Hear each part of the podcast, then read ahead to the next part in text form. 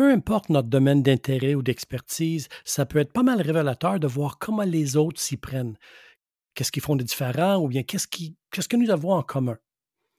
Et le but, c'est pas de copier leur approche nécessairement, mais plutôt de nous inspirer de ce qu'ils font ou de ce qu'ils ne font pas, dans le but de, mieux développer notre propre expertise et nos propres valeurs face à notre travail ou bien à notre passion. Et dans le domaine de la communication et du leadership, ben, c'est super utile. Alors aujourd'hui, je m'assois avec Michel Filion, quelqu'un qui utilise un, un beau mariage de leadership de communication et d'altruisme dans ses multiples projets. Bienvenue à Parler pour servir.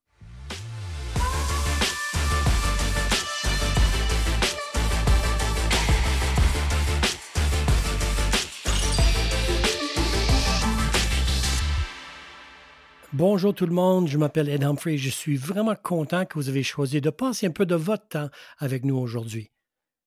Parler pour servir est un balado qui démystifie la prise de parole en public et on veut vraiment vous proposer des méthodes pour vaincre vos craintes de parler devant des groupes. Aujourd'hui, j'ai vraiment hâte de partager avec vous une discussion que j'ai eue avec M. Michel Filion. Là, Michel, il porte une, une belle variété de chapeaux. Il est directeur du recrutement pour le Executive MBA McGill HEC Montréal. Il a remporté plusieurs titres au niveau régional et provincial des concours oratoires de Toastmasters. Il est également coach et conférencier en leadership en art oratoire, coach au TEDx Université de Montréal et il a fondé le club d'art oratoire EMBA Toastmasters. Et j'en passe, il a fait plein d'autres choses. Et durant notre jazzette aujourd'hui, Michel partage sa vision de la prise de parole en public qui inclut notamment l'importance de l'écoute dans la communication et le leadership, le rôle des mentors et des coachs dans la vie des orateurs, comment on peut trouver l'extraordinaire dans l'ordinaire lorsqu'on cherche des histoires pour nos présentations, et le lien entre le leadership et la communication orale. On aborde d'autres choses, mais ce sont les grandes lignes. Alors, euh, si vous cherchez à développer votre approche et vos valeurs en tant qu'orateur, ben, vous allez apprécier notre discussion aujourd'hui. Voici ma jasette avec Michel Filion. Ben, bonjour Michel et bienvenue à Parler pour servir. Bonjour Ed, merci pour l'invitation. Pour amorcer le tout, Michel, peut-être nous donner un genre de survol de tes projets actuels, mm-hmm. ainsi que la façon dont la prise de parole s'insère dans tous ces beaux projets-là. Euh, ben, elle est omniprésente, euh, la communication, hein, évidemment. Je dirais que dans la plupart des, cas, que ce soit dans, mon travail à l'Executive MBA euh, McGill HEC Montréal, que ce soit mon engagement communautaire avec Microcrédit Montréal ou encore avec le groupe Toastmaster Executive MBA HEC Montréal, ou même le coaching que je fais, c'est vraiment la communication, c'est beaucoup plus l'écoute. Euh, je suis beaucoup plus en mode écoute qu'en mode euh, euh, de dire, des, de structurer des phrases, faire des métaphores et puis transmettre un message. Cependant, si je suis à 80% en mode écoute, je suis quand même en 20% en mode quand même de, parler, de, de communiquer, c'est moi qui prends la parole. Et le fait d'écouter autant me permet de, mieux comprendre l'environnement autour de moi, de, mieux comprendre l'interaction, les intervenants, les personnes, les êtres humains avec qui je suis en interaction et, de parler avec euh, euh, plus d'intelligence. On pourrait dire ça comme ça, tout simplement. Alors, donc oui, c'est omniprésent. Euh, et puis, c'est peut-être ton cas à toi, mais souvent, on se dit, ah ben, c'est un champion d'art oratoire. Il doit toujours parler ça a peut-être déjà, été le cas quelques années dans ma vingtaine où j'aimais beaucoup prendre la parole ou la fin de mon adolescence, mais maintenant, je peux te dire depuis une vingtaine d'années, c'est beaucoup plus moi qui écoute. Euh, ça doit être la sagesse du communicateur en moi euh, qui... Euh, la belle sagesse. qui, qui a fait son chemin, tout simplement. La belle sagesse. Et tu l'observes aussi lorsque, tu sais, dans pourquoi notre je ne sais pas si je dévoile quelque chose ici, mais notre podcast s'intitule L'extraordinaire dans l'ordinaire. Souvent, l'extraordinaire, ben, il est autour de toi. Oui, on peut s'inspirer de, vidéos sur Internet et puis de grandes prestations historiques ou actuelles d'orateurs, etc., mais c'est souvent autour de nous. On a tous les styles souvent d'orateurs autour de nous, dans notre famille, dans nos amis, chez nos professeurs. Euh, certains sont plus extravertis, d'autres sont plus introvertis, d'autres sont très bien balancés. Au point, on se demande, est-ce que c'est un introverti ou un extraverti? À quel point cette personne-là peut être balancée? Ben, à force d'observer et d'être moins centré sur soi, il arrive une certaine sagesse à un moment donné où, juste en observant l'ordinaire, c'est-à-dire ce qui est accessible, ce qui est autour de nous, ben, ça révèle euh, l'extraordinaire. Tu me permets le, terme, tu me sembles très altruiste dans ton approche. Ça, ça vient d'où? Est-ce que c'est, tu as grandi avec ça ou est-ce que ça aussi, ça a évolué dans ta carrière? Oui, j'ai grandi, absolument. J'ai été sauvé par ça même. Euh, je ne serais pas ici en train de discuter avec toi, je ne serais pas impliqué euh, à OIMBA, euh, programme de renommée internationale ou encore Microcrédit Montréal et tout ça, tout ce que j'ai nommé, si probablement je n'avais pas été aidé de façon extraordinaire. Donc, la, la générosité, ben, J'en ai été, euh, j'ai quelqu'un qui en a extrêmement, beaucoup bénéficié, pas extrêmement, on va dire, on n'ira pas dans l'extrême, on va choisir les mots, mais j'ai été baigné dans beaucoup de générosité à partir de l'âge, ben, toujours, mais à partir surtout de l'âge de 7 ans. Euh, parce que les premières années de ma vie, jusqu'à l'âge de 7 ans, j'ai fait beaucoup de familles euh, d'accueil, on va dire. Donc, j'étais placé dans des familles d'inconnus. C'était pas toujours Jojo, ça c'est certain et euh, j'ai souffert énormément de solitude. Et puis, euh, le miracle est arrivé lorsque, euh, lorsque je commençais ma deuxième année primaire. Je suis venu vivre avec ma grand-mère paternelle, qui, était une femme de très peu de mots, mais qui donnait énormément d'amour et puis qui c'était le plus beau jour de ma vie. Puis avec la naissance de ma fille, ça reste le plus beau jour de ma vie quand j'ai su euh, qu'après de multiples combats de tout ça, euh, je pouvais euh, être avec, avec ma, grand-maman paternelle et avec ses filles, avec mon père aussi, son fils, qui était là, pas, pas toujours, mais qui était là de plus en plus au fil de ma vie. Alors, donc, c'est ce qui m'a structuré. donc, tu vois, cette aide et ensuite des, professeurs qui m'ont aidé. Madame Blanche, j'ai fait des discours sur Madame Blanche qui a vraiment aidé, transformé le, jeune garçon turbulent qui avait de l'amour en leader. elle m'a forcé de parler en public, Ed.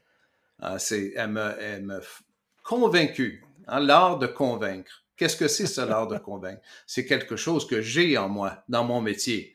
Puis je, je convainc les gens sans arrêt, euh, tout le temps, de, prendre, d'y aller, d'avoir confiance en eux ou de travailler certains éléments, puis d'avoir confiance en eux, puis d'aller et puis d'espérer pour le mieux, euh, parce que quelqu'un a espéré comme ça pour moi. C'était Madame Blanche euh, qui m'a convaincu de me présenter au concours de président d'école en sixième année. C'était complètement en sixième année. Parce que moi, j'étais le pire étudiant. Sixième année. Sixième année euh, primaire. Et puis, mon, tu sais, je, J'étais entre la parole puis le cri animal, tellement mon élocution était primaire.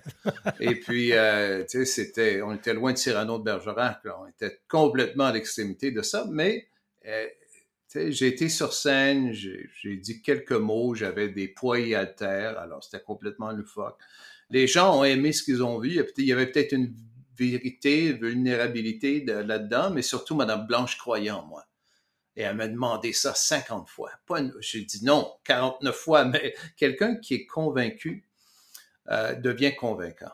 Et puis, euh, ça, c'était une grande leçon de, ma vie. Elle revenait, elle revenait, puis elle, voulait développer le leadership en moi. Alors, euh, il, y avait, il y avait tous ceux qui étaient des, très bons étudiants, qui avaient des choses intéressantes à dire sur leurs loisirs ou comment ils étaient pour s'impliquer dans l'école. Puis, il y avait l'extraterrestre qui était moi. D'autant plus extraterrestre que je mesurais déjà à l'époque, en sixième année, 6 pieds 2, très mince, 6 pieds 2. Alors, j'étais aussi grand que le directeur d'école. C'était vraiment quelque chose à voir. Pas nécessairement à entendre, parce que comme je te dis, l'élocution était vraiment euh, de base. Ouais, euh, ça c'est des haltères, ça c'est pour un muscle ça s'appelle le bicep, puis, euh, puis là je montrais mon bras comme ça, puis ça c'est pour un autre muscle en arrière, mais je sais pas c'est quoi le nom. Le triceps. là, ouais, le triceps, c'est peut-être pas aussi exagéré que ça. Peut-être pas, il faudrait revoir, mais ça n'existe pas. Mais Reste-t-il que je l'ai fait euh, parce que Mme Blanche était à me polariser. Tu sais, c'est comme une pile. Moi, j'étais négatif, elle était positive. Boum, ça m'a emmené sur scène. Toi, tu le sais, moi, je le sais, que des gens, lorsqu'ils commencent à prendre la parole en public, ils peuvent avoir peur à cause d'une panoplie de choses. Et souvent, c'est à cause d'un moment dans leur vie, durant leur jeunesse ou quand ils étaient jeunes adultes, où ils étaient peut-être un peu traumatisés par l'expérience. Mais là, dans ton cas, je suis certain que ça n'a pas été facile, mais c'était positif. Non seulement la présence et l'appui de Mme Blanche, mais aussi l'expérience de la prise de parole en public, mis à part l'accent, puis la, pas l'accent, mais l'intonation et la prononciation, c'était quelque chose de bien pour toi. Ça a changé ma vie, littéralement. J'ai été nommé président d'école. Hein? C'était la chose la plus étonnante de toute l'histoire de cette année-là, assurément que Michel Fillon soit nommé. C'était les étudiants qui votaient. C'était pas les professeurs, parce qu'il y avait juste Mme Blanche qui avait voté pour moi, ça c'est sûr. Mais c'était les étudiants. Les étudiants ont voté pour moi. Alors, j'étais souvent au bureau du directeur, puis là, je l'étais pour des bonnes raisons. Hein, je devais euh, parler avec le directeur de certaines choses qu'on était pour faire pour les étudiants, puis j'avais une responsabilité, puis j'avais une estime de moi. Une estime de moi primaire lorsque j'ai pu vivre avec ma grand-mère en deuxième année donc, ça, c'était le... Tu sais, c'est comment les gens t'accueillent. La fameuse phrase de Maya Angelou, là, les gens vont tout oublier, vont oublier les vêtements, la couleur des vêtements, le repas que tu as mangé, vont même oublier ce que tu as dit, là, ce qui a été changé comme parole, mais jamais tu vas oublier comment la personne te fait sentir. Et puis, ma grand-mère, ben, elle me faisait sentir comme un être, un être humain qui est digne de ce nom. Bien, on est un peu semblable, Michel.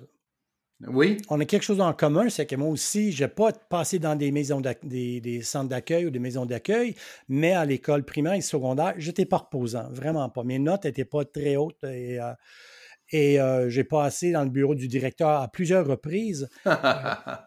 j'ai quand même eu ma note finale, ou bien plutôt mon diplôme, et je ne sais pas comment j'ai fait pour euh, réussir, mais je le sais dans le fond. C'était grâce à certains profs qui ont su m'accepter et m'encourager. Et j'ai aucun souvenir de les cours d'histoire ou de littérature ou de, peu importe le, sujet, mais je me souviens des profs, de leur approche, de leur chaleur, de leur euh, générosité. Je me souviens de ça. Et ces gens-là, comme ils ont fait avec toi, ces gens-là ont marqué ma vie. Mm-hmm. Tantôt, tu as fait un lien un petit peu avec le leadership, que Madame Blanche a vu en toi un leader, puis qu'elle voulait nourrir ça. Mm-hmm j'aimerais qu'on. Je t'invite à faire le lien avec le leadership et la prise de parole en public. Est-ce qu'on peut les disassocier ou est-ce qu'on doit toujours les considérer comme étant un duo incontournable? Ah oui, c'est absolument un duo incontournable. Je pense que ça l'a toujours été.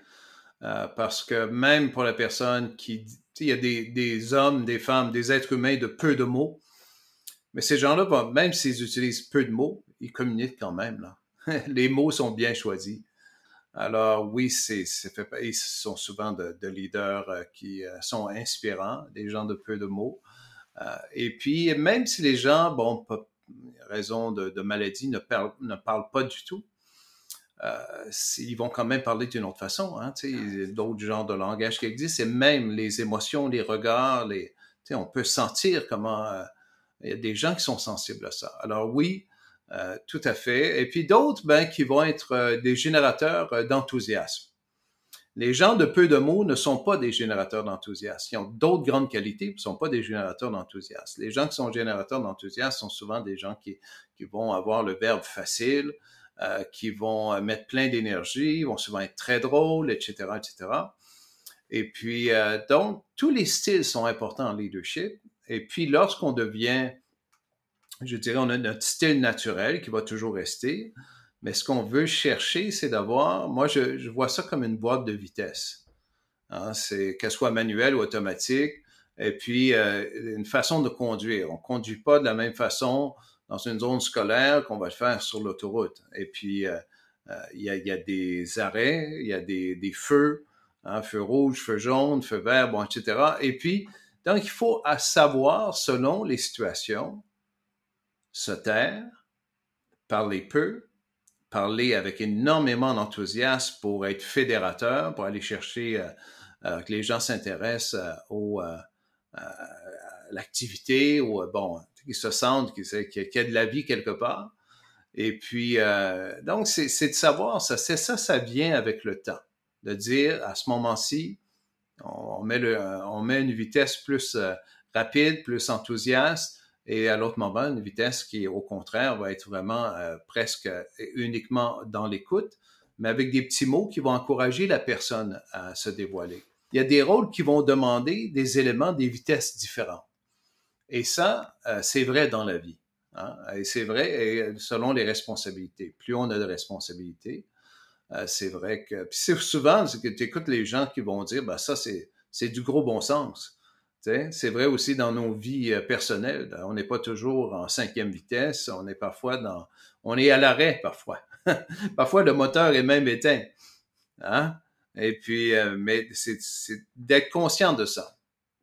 On, mais on, on voit des leaders qui, hmm, la prise de parole en public, c'est pas leur fort, c'est vraiment pas leur dada. Mmh et, et, des fois, c'est surprenant.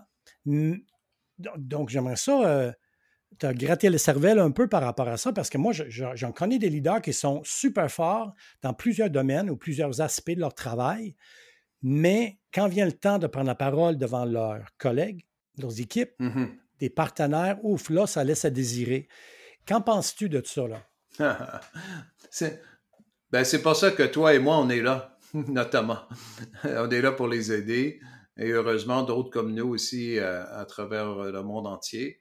Euh, lorsqu'on va, dans, par exemple, l'université, on va à l'université, on va au bac, à la maîtrise, au doctorat, on n'apprend pas ça. Ça, ne s'enseigne plus. Avant, on, apprenait, même, évidemment, le, livre le plus formidable sur l'art oratoire, selon moi, c'est le principe de rhétorique d'Aristote, parce c'est la base. Et, puis, euh, bon, à travers le temps, il y avait beaucoup d'accent sur la prise de parole en public. Mais aujourd'hui, du moins au Québec, puis en général au Canada, ça ne s'enseigne plus, la, la, parole en public. Donc, c'est, on va apprendre par émulation, en, en, écoutant les autres, en regardant les autres, ou on va surtout apprendre lorsqu'on va s'intéresser à ça. Mais il n'y a pas d'enseignement spécifique. Alors, on peut très bien réussir son bac, avoir de travailler fort, avoir de bonnes notes, réussir, réussir sa maîtrise, son doctorat, ou aller directement sur le marché du travail après un bac ou un DEC, avoir beaucoup de succès parce qu'on travaille, on travaille, on travaille, on travaille. Moi, je connais des entrepreneurs qui travaillent 7 jours sur 7, du moins ils l'ont fait pendant 10, 15, 20 ans. Euh, et ils ont mis tellement d'efforts, ils ont réussi. Donc, ils ont réussi beaucoup d'éléments, mais cet élément-là, ils ne l'ont jamais travaillé. Puis là, ils vont s'inspirer un peu de choses qu'ils vont prendre à gauche, à droite, puis ils vont se dire, bon, ben, je m'en vais avec ça. Puis, euh, alors, tu sais, donc, leur, souvent, leur, euh, ce qu'ils leur modèle?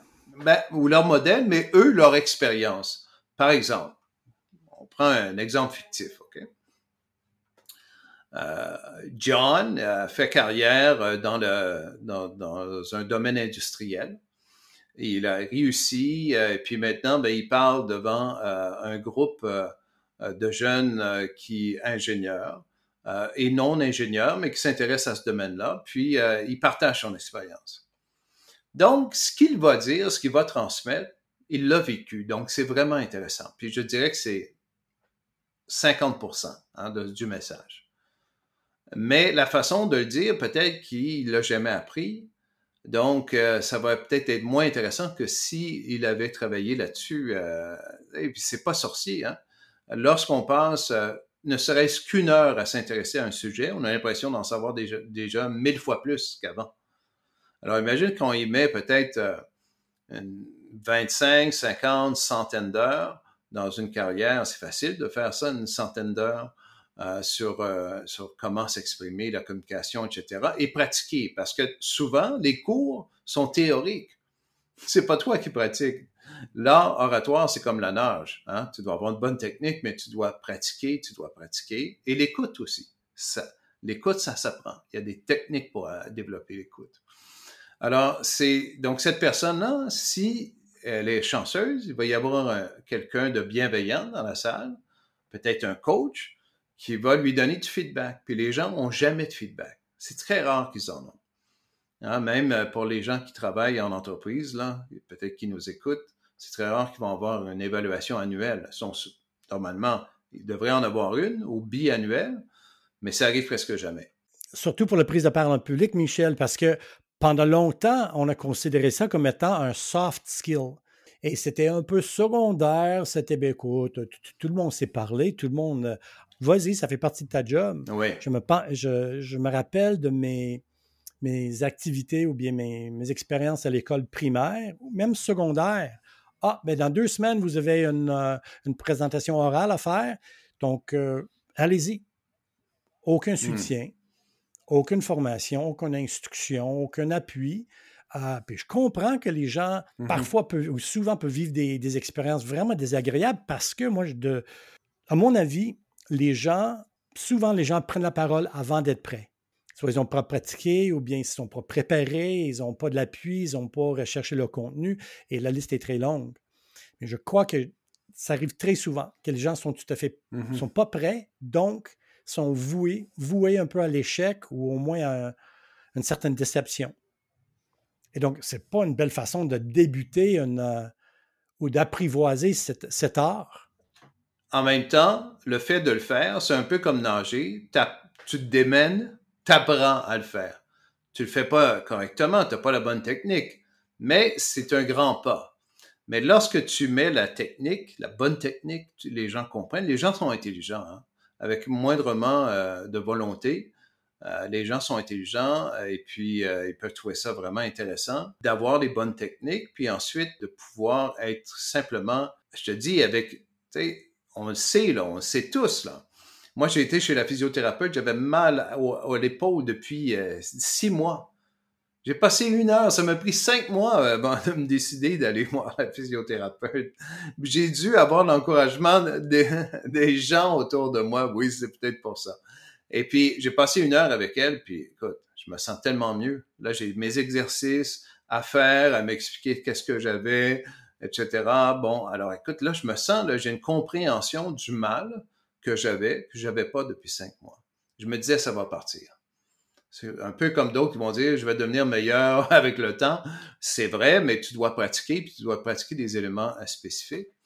Bref, donc, si la personne qui n'a jamais appris, parce que c'est pas enseigné, à moins de, de cogner à la porte, euh, qu'elle soit réelle, la porte ou virtuelle, hein, puis comme j'ai fait, finalement, j'ai envoyé une demande pour un rendez-vous, c'est par ordinateur, mais la physiothérapeute, elle, était là, là, on était ensemble.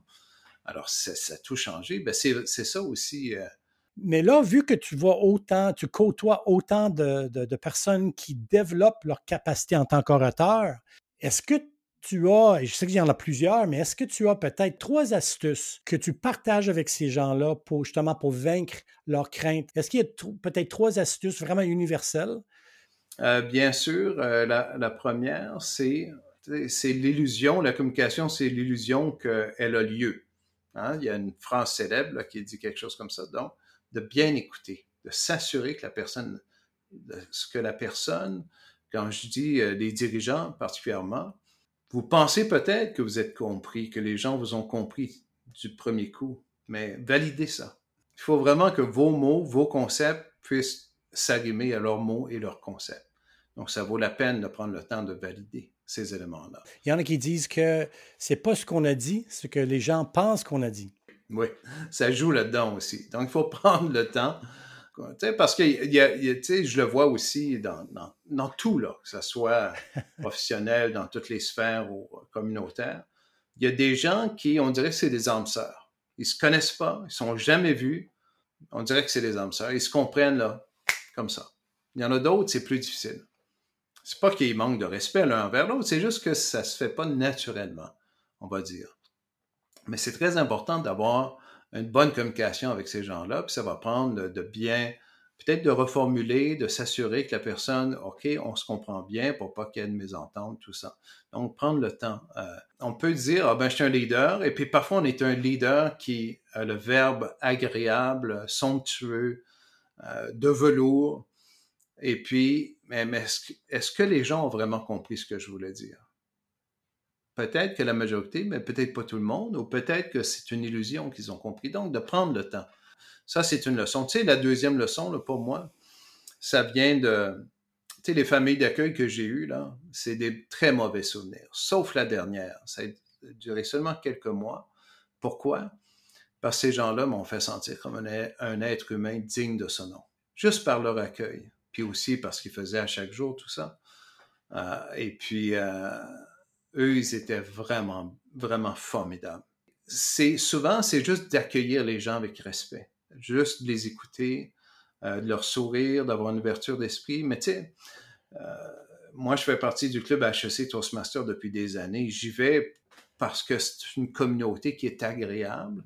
Puis comme tu le sais, parce que tu l'as été toi-même dans Toastmaster, il y a beaucoup de nouveaux qui arrivent. Il y a presque toujours un nouveau à chaque rencontre. Ben, la façon dont tu vas l'accueillir, la chaleur humaine, le respect que tu vas accueillir cette personne-là, je, dis, je dirais, hein, il n'y a pas de statistiques qui vont ça, c'est au moins 50% euh, du fait qu'il va vouloir revenir. Je suis totalement d'accord avec toi, Michel. Totalement d'accord. Et on peut dire que le titre de, ce balado, Parler pour servir, ça vient un peu de là. Parce que moi, j'ai connu plusieurs clubs de Toastmasters. Et euh, mon, dernier club, euh, j'y étais pendant plusieurs années et l'accueil était absolument incroyable. De A à Z. Pas seulement au début. Au début, durant, mais chaque rencontre, même si ça faisait des années, j'étais toujours bien accueilli, bien, bien accepté. Et donc, on avait le goût de partager cet accueil ou de répéter ça auprès des nouveaux. Et euh, moi, je vois la prise de parole comme ça. C'est un accueil, on accueille les gens et on est là pour servir. Et puis, euh, puis ça fait, c'est vrai au IMBA, euh, c'est pas parce que la personne a investi une somme considérable, énormément de temps que, non, non, tu, tu l'accueilles comme un être humain avant tout puis tu veux son succès. Moi, je veux que les gens réussissent. Ça me fait tellement plaisir de les voir évoluer, de les voir réussir, que ce soit à l'executive MBA, que ce soit dans des concours, que ce soit dans, le coaching euh, euh, professionnel, exécutif. Je veux que les gens réussissent euh, et je veux qu'ils soient bien. L'autre élément qui, mon Dieu, je l'avais il y a une seconde, puis c'est si important, puis ça vient de m'échapper. je l'avais sur le bout de la langue comme c'est ça, ça m'est revenu. Si tu veux vraiment enlever la pression sur tes épaules, il faut se dire que c'est pas nous, c'est le message. Nous, on est le vecteur du message. Et puis là, la pression tombe. Puis ça, on le voit dans des moments là, où des gens très introvertis, très gênés, là, s'il y a quelque chose là, de très important, je sais pas moi, ton enfant là, euh, est, en, est en péril, la personne va prendre parole de façon avec énormément d'aplomb. Euh, si tu, touches à les valeurs profondes aussi dans d'autres sphères, etc. Le message, c'est mon enfant, c'est mon enfant, puis je vais le protéger, puis je vais risquer ma vie, là, s'il le faut. Ou c'est mon entreprise, ou c'est ma communauté, puis je vais peut-être pas risquer ma vie, mais je vais vraiment me battre pour euh, garder des droits, puis euh, etc. Donc, c'est vraiment le message. Mais notre cerveau nous joue tellement de tours, là, puis au début, on pense que c'est les gens ne font que nous regarder de la tête aux pieds, euh, ne, fait que, ne font que nous analyser, mais c'est pas ça. Ils vivent plutôt à l'histoire qu'on leur raconte. Ça s'appelle des histoires, l'ordinaire dans l'extraordinaire, quand on fait des, des improvisations. J'adore ça parce qu'il y a plein d'histoires, des vraies histoires qui sortent de ces improvisations-là. Hein, euh, c'est, puis toute histoire personnelle, elle est universelle pour moi parce que elle, elle fait vibrer des émotions qui. L'histoire est différente. Il va y avoir des, des éléments spécifiques qui vont être différents dans l'histoire. Qu'elle se passe à Montréal, qu'elle se passe au Sri Lanka, euh, qu'elle se passe. Euh, peu importe le milieu, ça, ça veut toutes sortes de. Mais les émotions, les émotions sont universelles. Alors, personne qui a eu peur, la personne qui a eu honte, la personne qui, était, qui criait de joie parce qu'elle faisait surprendre avec un cadeau inespéré, ou, euh, bon, peu importe les émotions, c'est universel. Et c'est pour ça que tout est dans le message. Mais on veut s'améliorer comme vecteur du message pour que ça soit encore plus percutant. Mais pas pour soi, pas pour nourrir l'ego de l'orateur, de l'oratrice, vraiment pour le message, pour la qualité du message, pour toucher les, gens qui vont l'écouter. on ne peut pas nier le fait que c'est valorisant quand même d'être capable de livrer un message. C'est quand même, on peut appeler ça une certaine performance aussi lorsqu'on est sur scène ou devant un groupe. Mm-hmm. mais il y a une expression qui me vient en anglais, c'est It's not about you. Donc, ça appuie dans le fond ce que tu dis. Et, moi, je l'ai vécu au début de ma carrière, quand je, vais commencer à faire des discours et, parler en public, je faisais des conférences de presse, j'ai animé des événements. Je mmh pensais que c'était moi la vedette. C'était moi le, point pivot de, tout l'événement. Mais à un moment donné, j'ai compris, c'était pas moi, là. C'était les gens dans la salle. Et je me mmh souviens, le mmh moment que je l'ai appris, c'était durant un événement, un genre de gala. Et c'était comme un éclair. C'était. Euh, je, suis tellement content de l'avoir appris très tôt.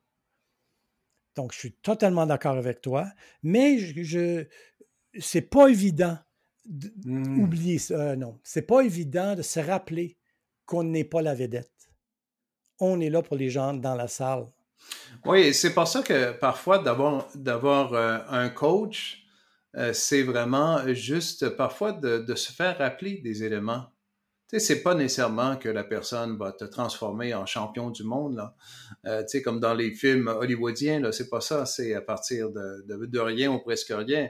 C'est sûr que, mais des fois, ça peut être pour quelqu'un qui comprend ces choses-là, qui le sait, c'est d'avoir une caisse de résonance, de pas être seul. Hein? Euh, d'avoir quelqu'un qui t'écoute, quelqu'un qui te rappelle certaines bases, peut-être certains éléments aussi de, euh, stratégiques dans le leadership, euh, la façon de communiquer certaines informations stratégiques ou de faire avancer des projets. Mais dans ce cas-ci, de, se rappeler, quelqu'un qui fait juste te dire, tu sais, Michel, il te rappelle ce que tu dis à tout le monde, mais il te le rappelle à toi, c'est le message. Ben, ça fait du bien. Ça fait du bien de ne pas être seul, de ne pas être... Euh, alors, c'est pour ça que le... Euh, que ce soit dans un community ship ou que ce soit de façon professionnelle euh, ou de façon amicale. Hein, souvent, les amis sont, sont, importants pour ça, pour un genre de, de caisse de résonance aussi.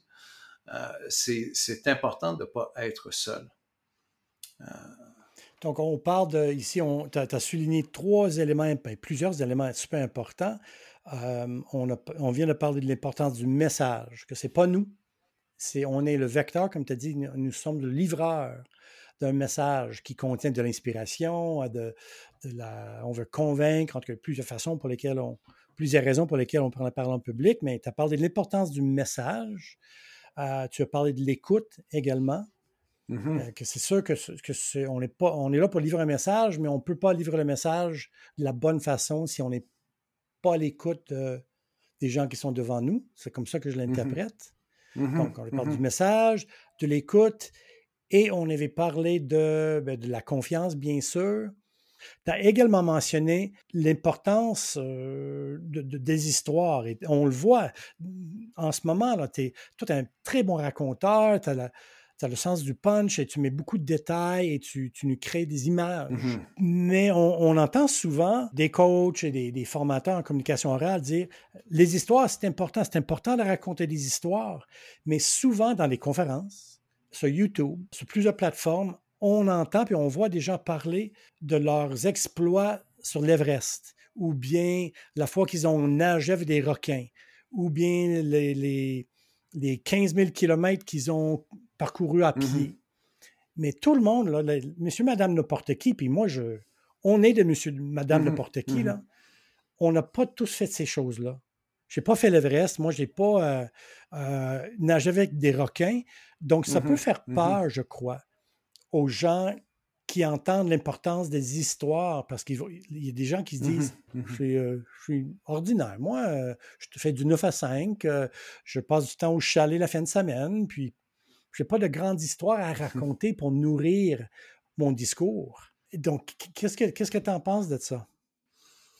Ben, je pense deux choses. Je pense qu'il y a beaucoup d'extraordinaire dans l'ordinaire. Puis on le voit avec des grands auteurs comme Tchekhov, avec Michel Tremblay, avec euh, plein, plein, plein de grands auteurs. Parfois des auteurs de nouvelles, hein. Alice Munro aussi. Euh, formidable. Tu sais, on dirait qu'il se pense rien, mais en même temps, c'est fascinant. Sais, dans Michel Tremblay, ça se passe, bon, c'est la vie de personne. Oui, il y, a, plusieurs éléments poignants. Avec, même chose avec Chekhov et Arismano, mais tu sais, c'est captivant, c'est, c'est, tu es dedans, tu n'es pas capable d'en sortir tellement, c'est, l'ordinaire est extraordinaire. Parce que c'est ça nos vies aussi, c'est ça les émotions, c'est ça les, la, vie qui, qui bouge, qui, qui, euh, Parfois, elle est belle, parfois, elle est, peurante, parfois, elle est triste, parfois, elle est joyeuse, mais c'est tout ça. Tu. Les exploits, mais moi, j'ai assisté à des conférences de, personnes comme ça. Tu sais, il y a le, les faits, là. OK, j'ai fait l'Everest, j'ai fait sept marathons sur... Euh, aux cinq marathons de suite sur cinq continents différents, euh, continents là, donc l'Antarctique, boum boum boum. J'ai fait, euh, j'ai traversé la, à, la nage le lac Saint-Jean, peu importe là, tu sais, on les met là, tout ce qui sort de l'ordinaire. Et puis ça, ben c'est comme un fait. C'est comme dire, ben la Banque du Canada a tant de milliards à investir, bon, etc. Le gouvernement fédéral va investir au provincial tant de milliards. C'est un fait. OK, c'est beau, c'est wow, OK, c'est important. Mais ce qui est fascinant là-dedans, c'est, l'ordinaire, je trouve. C'est, euh, et j'ai, en tête euh, Patrick Charlebois qui nous racontait qu'il avait, fait dans une conférence les, euh, différents marathons dans, dans chaque continent. C'est impressionnant, c'est important. Mais moi, ce que je retiens, puis je pense que je vais toujours m'en souvenir toute ma vie, c'est que euh, M. Charlebois, il, racontait qu'il était pris avec des crampes inimaginables.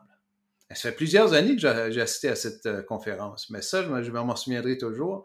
Le reste, j'ai oublié plein de choses. Oui, il a fait ça, puis c'est impressionnant, mais écoute bien c'est ce que je vais, te raconter. Puis peut-être tu vas comprendre toi aussi.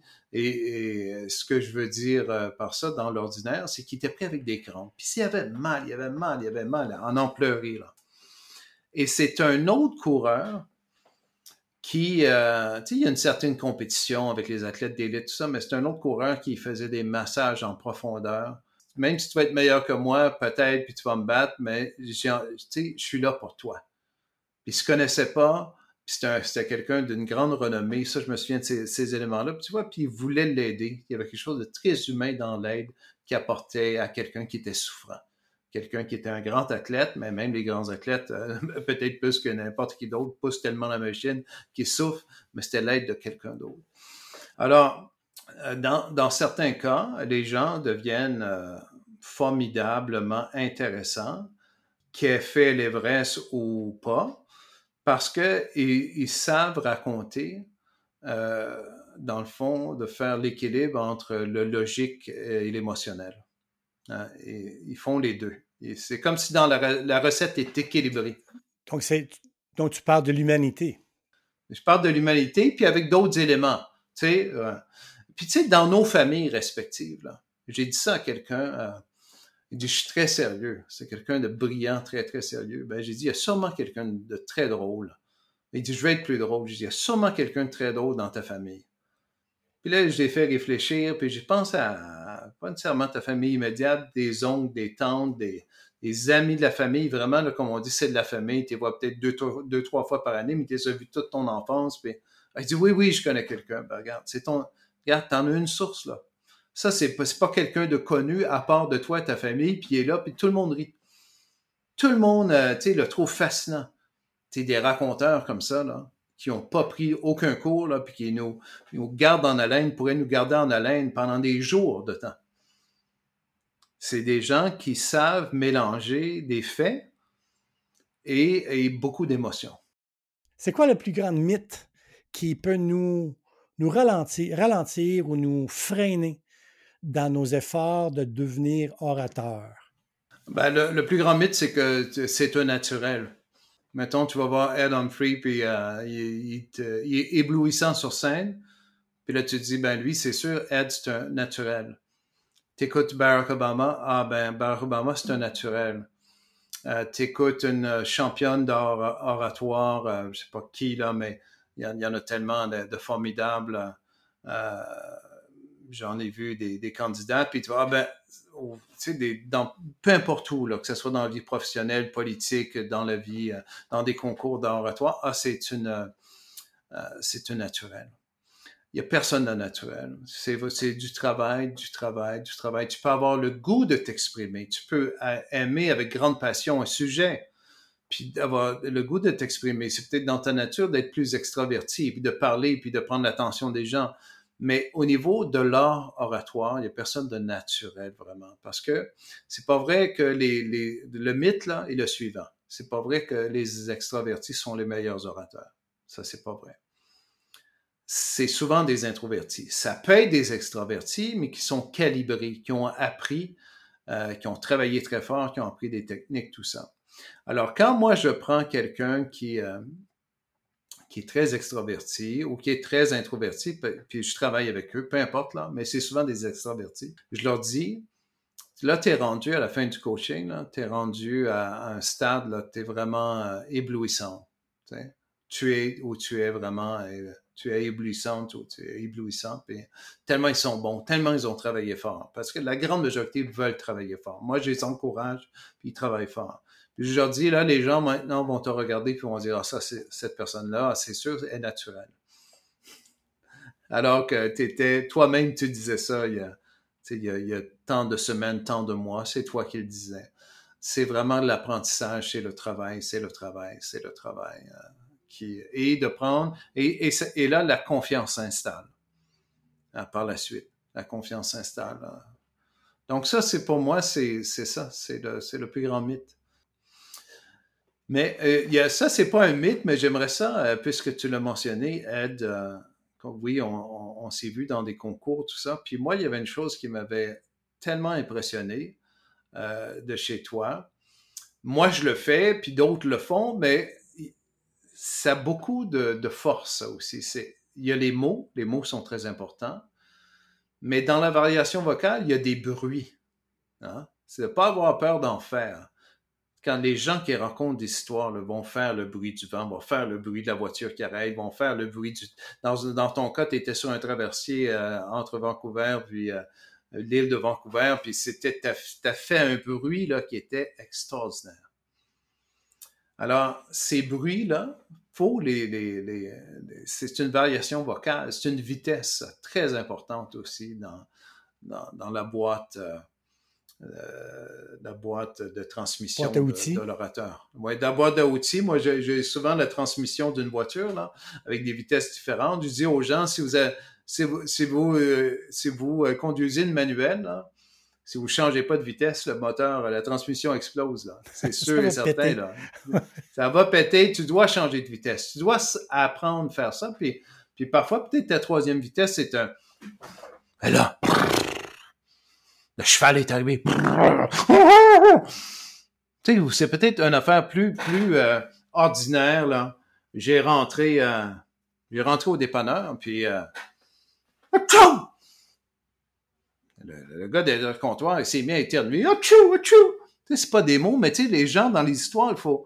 Alors, les gens, tu dois les, les, les aider à, à faire des éléments comme ça parce que ça, on dirait que ça, les mots, il faut les analyser pour les comprendre. Et c'est très bien, hein, tu sais, la poésie.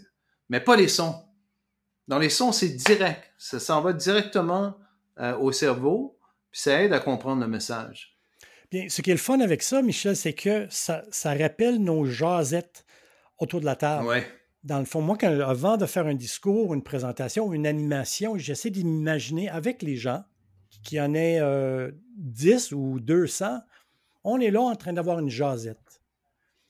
Puis quand mm-hmm. Ed et Michel jasent, ben, on, s'exprime euh, verbalement, mais aussi visuellement, puis avec des, des sons. Et donc, pour moi, la prise de parole en public, c'est une jasette. Donc, moi, j'aime inclure tous ces éléments-là parce que c'est comme ça que je jase. Si on était en train de prendre un café ou, bien un breuvage fermenté, je ferais la même chose. Merci d'avoir souligné ce, point-là parce que c'est, c'est un, point très important dans la prise de parole en public, c'est on est là pour mm-hmm. jaser. C'est une conversation avant mm-hmm. tout.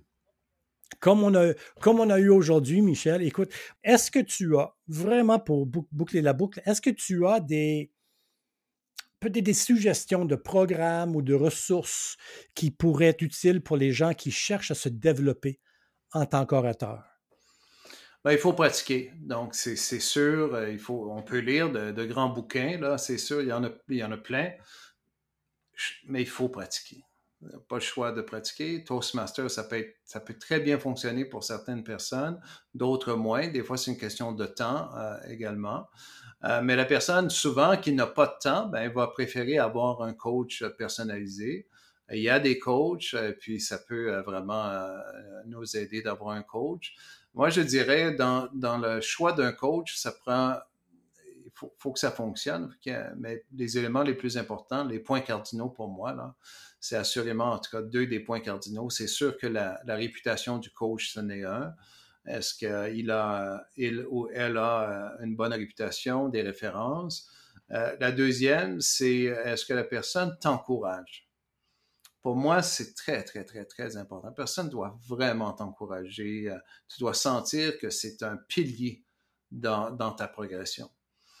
Et, euh, et puis, euh, finalement, qu'elle ait de la rigueur aussi, hein, que ce soit, soit quelqu'un qui, qui soit préparé, qui soit toujours à temps, qui te donne des exercices à faire, t'encourage, te donne des exercices, te donne la rétroaction, t'encourage, t'encourage, fait des exercices. Et puis là, finalement, pouf, la personne va, grandir. Euh, euh.